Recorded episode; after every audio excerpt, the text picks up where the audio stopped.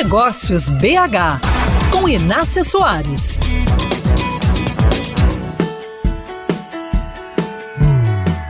Novo ano com novo governo, uma combinação que deixa os empresários mais atentos que de costume.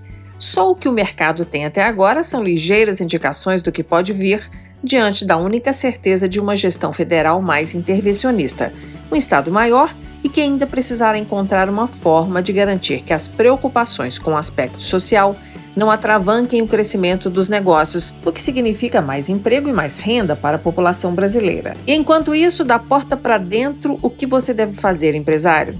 O de sempre, uma boa gestão. Você precisa ter o controle do seu negócio. Fiz uma listinha de três dicas importantes. Para começar, isso significa ter uma equipe bem escolhida e constantemente impulsionada a fazer o melhor. Também é preciso monitorar seu time em relação a metas e resultados e remunerá-lo corretamente. Pare com essa história de pagar só o piso ou só o que o mercado paga. Se você não reconhece o valor de um trabalho bem feito, só o terá por sorte. E sorte, você sabe, não está por perto sempre que você precisa. Além da equipe, tenha bons indicadores para medir o desempenho de todas as áreas do negócio. Por exemplo, nas vendas, taxa de conversão e ticket médio. Na qualidade, número de devoluções ou reclamações. No financeiro, crescimento da receita e margem de lucro líquido.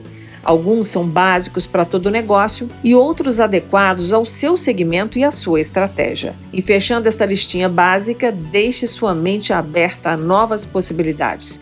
Elas podem vir de uma reclamação de um cliente, de um pedido inusitado, de um problema com o fornecedor de uma notícia que você leu, de uma experiência que você viveu em uma viagem. Enfim, empresário tem insumo chegando à mente o tempo todo.